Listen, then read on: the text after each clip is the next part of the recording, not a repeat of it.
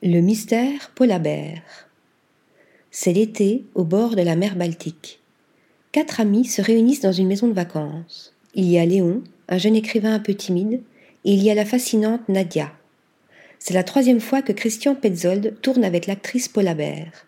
Après Ondine, en 2020, elle est au cœur du Ciel Rouge, comédie romantique à la lisière du film catastrophe. C'est à l'occasion du très étrange Transit en 2018 que Paul Habert rencontre pour la première fois Christian Petzold. Dans cette histoire de Seconde Guerre mondiale tournée dans un Marseille contemporain, elle est la mystérieuse Marie à la recherche de l'homme qu'elle aime parmi les réfugiés fuyant l'occupation. Cinéaste allemand, Petzold s'est déjà fait un nom en France pour ses remarquées Barbara en 2012 et Phoenix en 2014. Alors âgée de 23 ans, Paul Habert est elle aussi connue du public français pour avoir tourné en 2016 aux côtés de Pierre Ninet dans France, drame historique réalisé par François Ozon. On la retrouvera ensuite en 2019 dans le blockbuster sous-marin d'Antonin Baudry, Le Chant du Loup, dans le rôle de la petite amie de l'opérateur sonar Chantered, interprété par François Civil. Depuis Transit, Paul Habert est l'actrice principale de tous les films de Christian Petzold. C'est ainsi qu'elle obtient l'ours d'argent de la meilleure actrice à la Berlinale 2020 pour son rôle de spécialiste de l'urbanisme berlinois et génie des eaux dans le drame mi-réaliste mi-fantastique Ondine.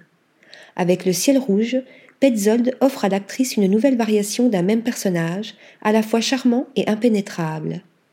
Paul Habert est l'une des très rares actrices qui soit à la fois très jeune et capable d'exprimer des expériences que d'autres font seulement bien plus tard, disait le cinéaste après le tournage d'Ondine, précisant et les deux niveaux sont toujours présents en même temps, la jeunesse, le désir d'être jeune et l'expérience de la vie.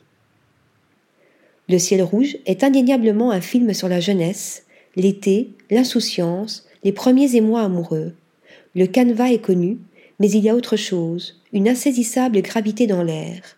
Quelque chose cloche. Remarque l'un des personnages dans les premiers plans, comme au début d'un film d'horreur. Mais la tragédie qui menace n'a rien de fantastique.